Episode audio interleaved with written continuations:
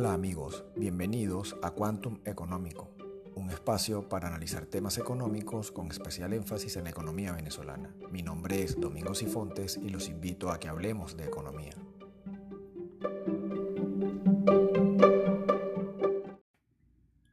Saludos amigos, bienvenidos al quinto episodio de Quantum Económico. En esta oportunidad estaremos conversando sobre algunos temas de la economía venezolana que han sido noticia en el último mes. Eh, uno es el salario mínimo, el aumento del salario mínimo. El otro tiene que ver con la puesta en marcha de la reforma a la ley de el impuesto a las grandes transacciones financieras.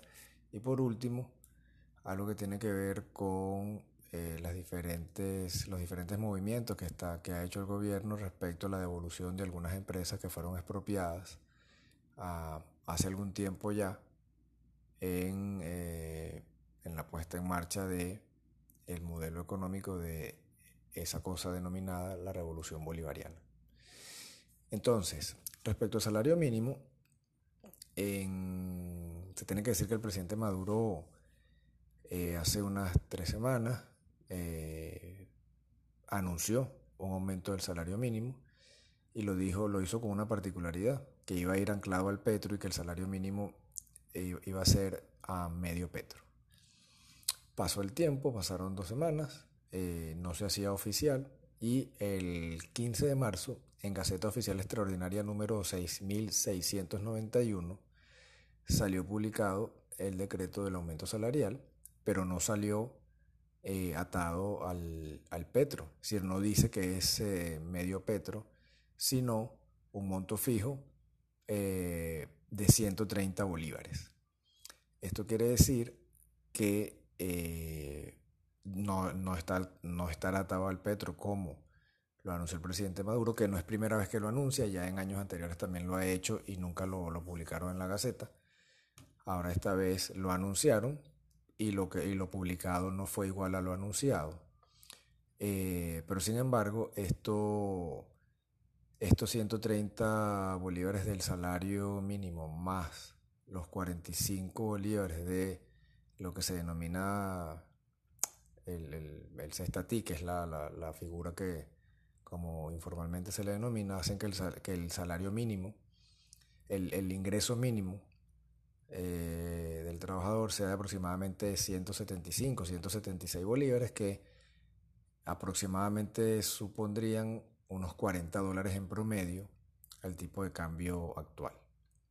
Esto incluiría a los jubilados y pensionados, es decir, que las pensiones y el salario mínimo pasan de 7 bolívares a 130 bolívares, ¿no? Entonces son unos 28, 30 dólares solo el salario, sin contar los 45 bolívares del cestatic. Eh, esto supone una mejora relativa respecto a los niveles del salario mínimo, pero también es importante establecer que en Venezuela eh, prácticamente nadie gana salario mínimo. Con lo cual, eh, eh, ya esto no es, digamos, algo que vaya a mover la economía o que, o que vaya a suponer unos costos adicionales importantes para quien deba pagarlo, entre otras cosas porque quien principalmente tendrá ese impacto o paga, en cualquier caso, sueldos bajos o el salario mínimo, es el sector público. En el sector privado, yo me atrevería a decir que nadie gana eh, salario mínimo o muy pocos empleados ganan salario mínimo. Entonces, claro, las implicaciones de esto están enfocadas en el sector público. Recuerden que el sector público entonces hay diferentes niveles de gobierno, están las alcaldías, las gobernaciones, los ministerios, el gobierno central. Y para algunas cosas, el gobierno trata a las universidades públicas como la administración pública, pero nunca ha sido así porque las universidades autónomas de Venezuela tienen su propio régimen prestacional. Es decir, es una gente que eh, discute y decide, decidía con el ministro de turno eh, a través de algo denominado normas de homologación, que era lo que sucedería, sucedía con su salario y sus aumentos y ese tipo de cosas. Sin embargo, el salario mínimo va a mover todas lo que se denominan las tablas de la administración pública. ¿Qué son las tablas? Los tabuladores de los salarios. Porque la dinámica salarial del sector público es relativamente compleja porque existen muchos cargos y eso hace que haya muchos cargos, diferentes puestos y por lo tanto diferentes salarios a pagar. Que si grado 1, que si grado 2, que si grado 3, que si eres profesional, que si no eres profesional, si no solamente eres TCU, que si solo eres bachiller. O sea, todas esas cosas generan una dinámica salarial completamente diferente eh, a la de cualquier otro ente eh, laboral en el país. Entonces, las implicaciones de esto se van a ver en el, en el sector público, básicamente entre ellas eh, las universidades.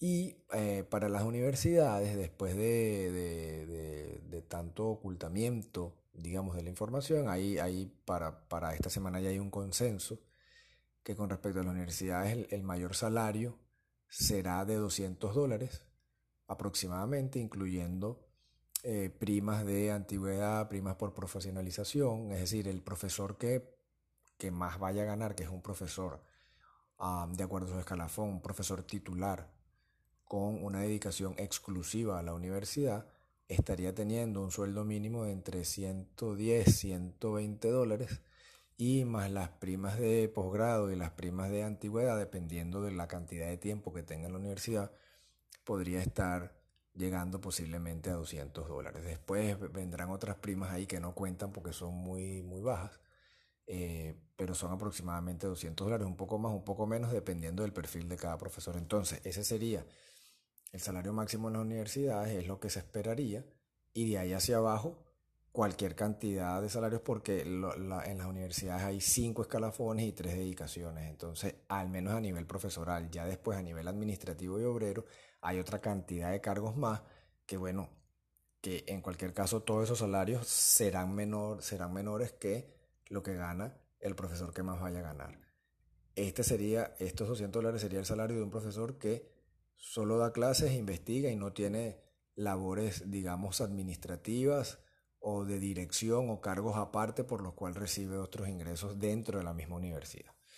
Entonces, eh, esto en términos de las universidades es una mejora relativa como la del salario mínimo, pero es un completo absoluto despropósito y a, y a todas luces una, una humillación eh, desde todo punto de vista, eh, porque, eh, bueno, voy, a dar un ejemplo que posiblemente sea políticamente incorrecto, pero hasta, hasta antes de este aumento del salario mínimo, por ejemplo, una señora eh, que trabaje limpiando casas muy dignamente, trabajando, cobrando 10 dólares, a, 10 dólares el día, trabajando tres veces a la semana, podría ser 120 dólares mensuales. Eso, como ven, es bastante más que el sueldo mínimo que era de 7 bolívares, que era un, asumamos que es 1,5 dólares eh, antes del aumento. Y eh, eh, ese perfil estaba ganando más que el profesor que más ganaba en las universidades, porque un profesor, el profesor que ahora aparentemente va a ganar 200 dólares mensuales, no llegaba a 120 dólares hasta antes del aumento. Entonces, eh, es un ejemplo posiblemente no el más bonito, pero sí el que, el que mejor explique este, lo que sucede con los salarios en las universidades y en general con los empleados públicos este, que forman parte de las alcaldías, de las gobernaciones, de los institutos autónomos, eh, de los ministerios, de los entes descentralizados, etcétera, etcétera, etcétera. Ahora bien, eh, el impacto inflacionario del aumento del salario mínimo no creo que sea relevante, que sea tan importante, porque posiblemente los ingresos que vaya a generar el gobierno debido a eh, el, tema petrolero, este año la factura que recibirá, y posiblemente con, alguna, algún relajamiento de las sanciones, eh, los ingresos que vaya a generar el, gobierno este año por ese concepto eh, vayan, vayan a ser suficientes para poder manejar el aumento del salario, del salario mínimo y del salario en general del sector público. Eh, usted saca las cuentas y, bueno, saca el número de cuánto podría significar el aumento del salario mínimo y cuánto podría significar los ingresos que recibir el gobierno en 2022 y es perfectamente manejable lo que se estaría, lo que se estaría, este, lo, lo que se estaría haciendo. Entonces, desde ese punto de vista, no se esperaría que eso impacte a la inflación de una manera importante. Luego, con respecto al tipo de cambio, en el corto plazo, como va a haber más bolívares en la economía, un poco más de bolívares, se podría mover en el corto plazo el tipo de cambio, pero no necesariamente este, unos movimientos que vayan a suponer una depreciación importante del tipo de cambio. Es decir, con los ingresos que vaya generando el gobierno, puede seguir ah, desarrollando su política de intervención del mercado cambiario y de estabilización del tipo de cambio. Ya luego habría que discutir si esos niveles en los que tiene el tipo de cambio en este momento el gobierno a través de las, de las denominadas intervenciones cambiarias es algo favorable en términos de lo competitivo que pueda hacer ese tipo de cambio y otro tipo de cosas que inciden en la economía como tal. Pero desde este punto de vista no se esperarían, digamos, mayores dinámicas o cambios bruscos, tanto en términos inflacionarios como el tipo de cambio.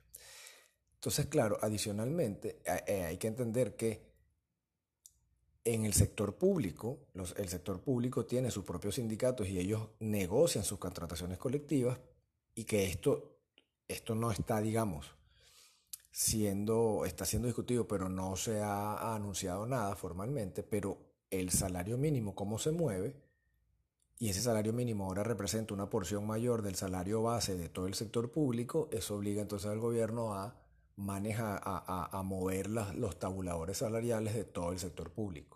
Luego hay que ver qué va a hacer el gobierno una vez que, estas tablas se muevan. Debido al aumento del salario mínimo, ¿qué va a pasar con las contrataciones colectivas de los diferentes gremios dentro del sector público? Si se van a finiquitar y va a volver a, va a, volver a haber un aumento salarial o no, en ese, en ese sentido. Entonces, claro, la reflexión sobre la política salarial del gobierno es que sigue siendo insuficiente y no tiene nada que ver con la dinámica económica actual, hay una dualidad entre salarial en términos del sector público y el sector privado. El sector privado por mucho paga más y por lo tanto mejor que el, eh, sector privado paga mucho, mucho más y mejor que el sector público. Eh, y eso, bueno, hay, hay unas desigualdades importantes en términos salariales. Obviamente, si usted tenía un, si alguien tenía un sueldo mínimo de 7 bolívares y ahora es de 130, pues la diferencia se ve. Eh, para los pensionados eso también va a ser importante. Entonces, en, términos de, eh, eh, esto es un monto, esos 40 dólares en promedio que van a recibir por el cestatic y por, la, y por el salario, esos 175 bolívares, este, están muy por debajo de la, de la canasta alimentaria, pero bueno, posiblemente este, una pareja de pensionados pueda ir al supermercado de una mejor manera o de una manera un poco más holgada o con menos preocupación a comprar cosas este, que eh, con 7 bolívares de la pensión hasta hace un mes posiblemente no iba a poder hacer. El, tema está en que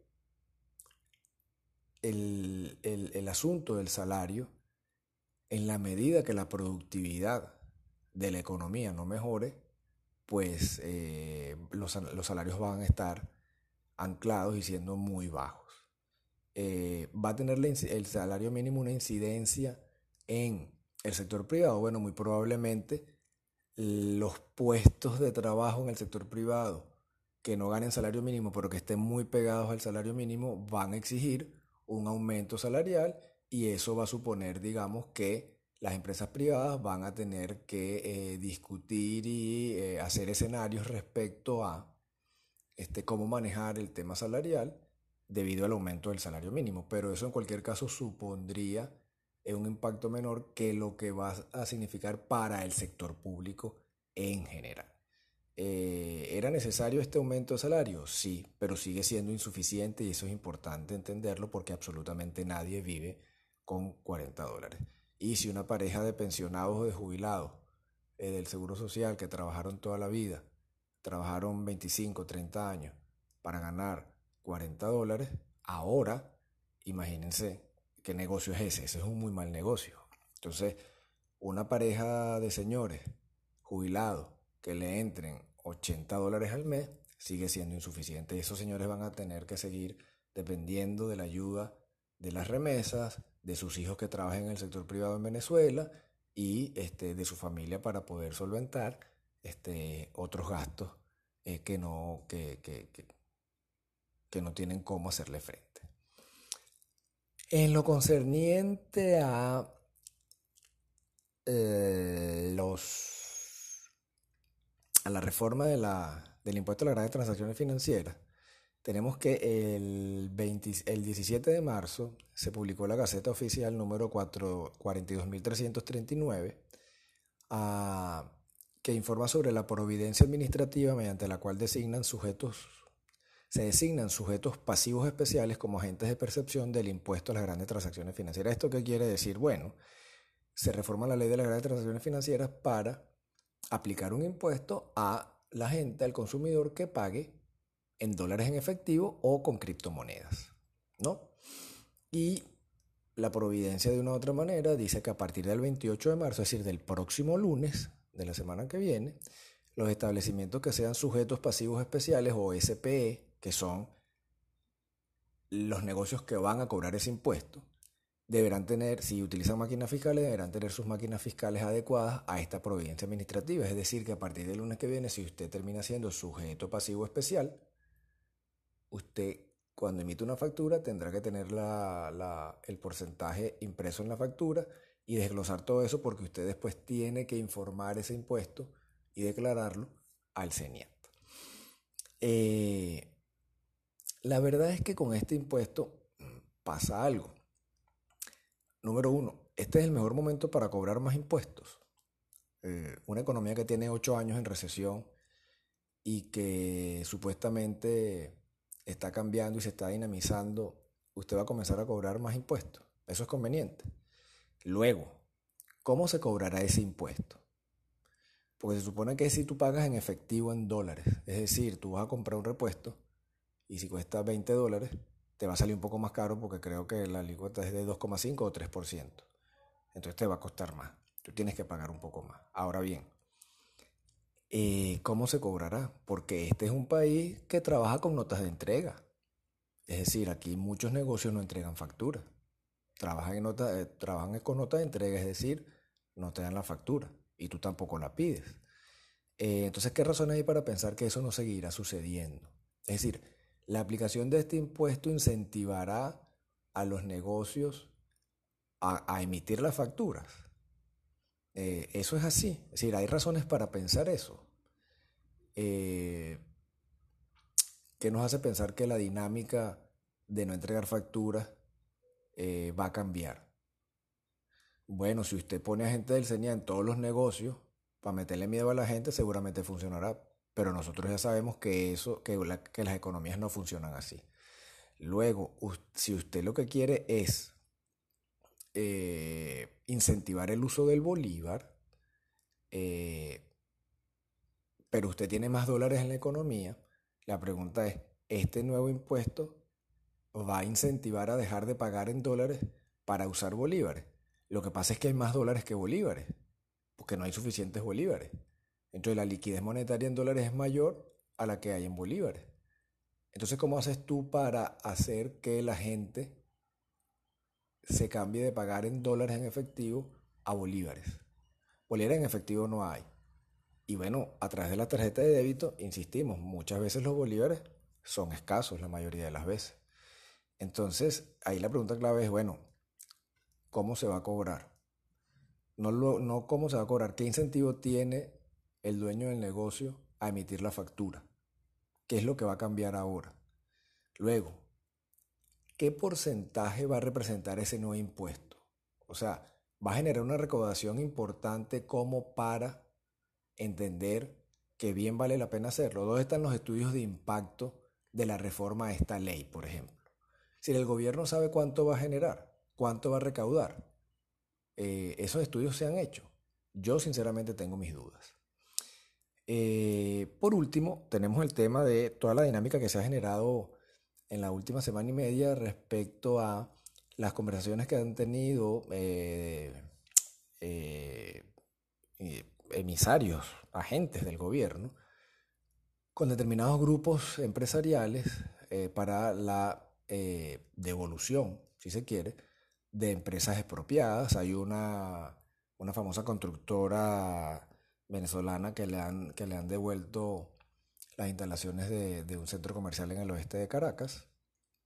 Y eh, así otras pequeñas y medianas empresas que eh, están haciendo lo propio, es decir, están tratando de recobrar sus, bienes. Entonces, claro, desde este punto de vista, las implicaciones que eso tiene es que, número uno, el gobierno está, dejando, está dando muestras de que simplemente eh, no pueden con esa carga, porque el gobierno se dedicó a expropiar y expropiar y expropiar empresas, tienen, tienen un cementerio de empresas y no tienen cómo eh, desarrollarlas, cómo activarlas, cómo hacerlas productivas. Y bueno, deciden devolvérselas a, sus dueños con toda seguridad en peores condiciones que cuando, se las, se la, cuando las expropiaron. Entonces eso es, número uno, eh, una implicación, ¿no? El gobierno reconoce su incapacidad para. Luego, la otra pregunta es, ¿no era mejor no expropiarlas? O sea, en principio, ¿para qué Carrizo ¿para qué diablos las expropiaron? ¿Qué se ganó con expropiarlas? ¿De qué sirvió esa expropiación? ¿Dónde están las empresas que se expropiaron en términos generales? Son empresas líderes en el mercado. Tienen presencia internacional. ¿Qué hicieron con esas empresas? Entonces, claro, ahora se va a venir toda una dinámica donde posiblemente haya empresas que se vayan, que se vayan, a, que se vayan a devolver, que se vayan a hacer negociaciones con los antiguos dueños o, quien, o con quien quiera comprarlas, este, como, como una forma de hacer ver que la cosa está cambiando, que el gobierno ahora es amigo de los capitales privados, del sector privado. Ellos han entendido un poco que, que es absolutamente necesario entenderse con el sector privado para superar esta coyuntura pero eso también puede formar parte de una campaña política de cara a los próximos dos años, más allá de eso o antes, cuando se presente un evento electoral. O sea, para mí eso forma parte de una campaña. Ahora bien, eh, las implicaciones que eso tiene no son, no son eh, cualquier cosa, porque estamos hablando que le quitaron empresas y trabajos productivos a grupos empresariales y después de 10, 15, 12 años vienen y dicen, bueno, mira, aquí está esto, si lo quieres seguir operando, tómelo. Y yo se lo devuelvo. Es decir, ¿de qué estamos hablando? Es decir, ¿qué clase de gobierno hace eso? Es el reconocimiento, digamos, de, de una nefasta política económica, si es que a eso se le puede llamar política económica. Algo parecido va a pasar con los servicios públicos, que no necesariamente se apropiaron, pero ahora van a comenzar a cobrar por los servicios públicos, porque claro, ahora va a haber un aumento de salario, una serie de cosas, y bueno, van a hacer algo para empezar a cobrar la luz. A los negocios, a los comercios le están empezando a cobrar la luz porque tienen más de 5 o 6 años sin, pagar. Y todo esto va a tratar de irse nivelando, pero eso, eh, digamos, eh, o sea, hacerlo ahorita porque no se hizo desde siempre. Entonces, claro, ¿qué implicaciones tiene el hecho de hacerse ver como que ya no hay fricciones con el sector privado? Es que ahora el gobierno cree en el sector privado, no lo va a utilizar porque simplemente lo necesita, no porque crea en él y porque, bueno, las condiciones de la economía ameritan del sector privado. Es una lección importante para el gobierno. Eh, pero bueno, hay que ver cómo fluye esa relación con los privados ahora. Porque, insisto, expropiar algo para 10, 12, 15 años después devolverlo es, es un, precedente nefasto para la economía. Entonces, eh, la, cosa, la dinámica económica en efecto se está moviendo eh, yo insisto que esto no está mejorando necesariamente como todo el mundo cree, sino que está cambiando porque se están dando reacomodos en la economía con determinados grupos y sectores. Eh, y bueno, se están pagando y se están dando el vuelto de manera camaleónica. Habrá que ver cómo termina eh, toda esta dinámica eh, del nuevo sector privado en Venezuela, para algunas cosas. Eh, para otros sectores son, son los sectores que fueron, digamos, expoliados y, expropiados hace algún tiempo y les están regresando sus empresas que nunca tuvieron que haber sido, digamos, expropiadas. Amanecerá y veremos.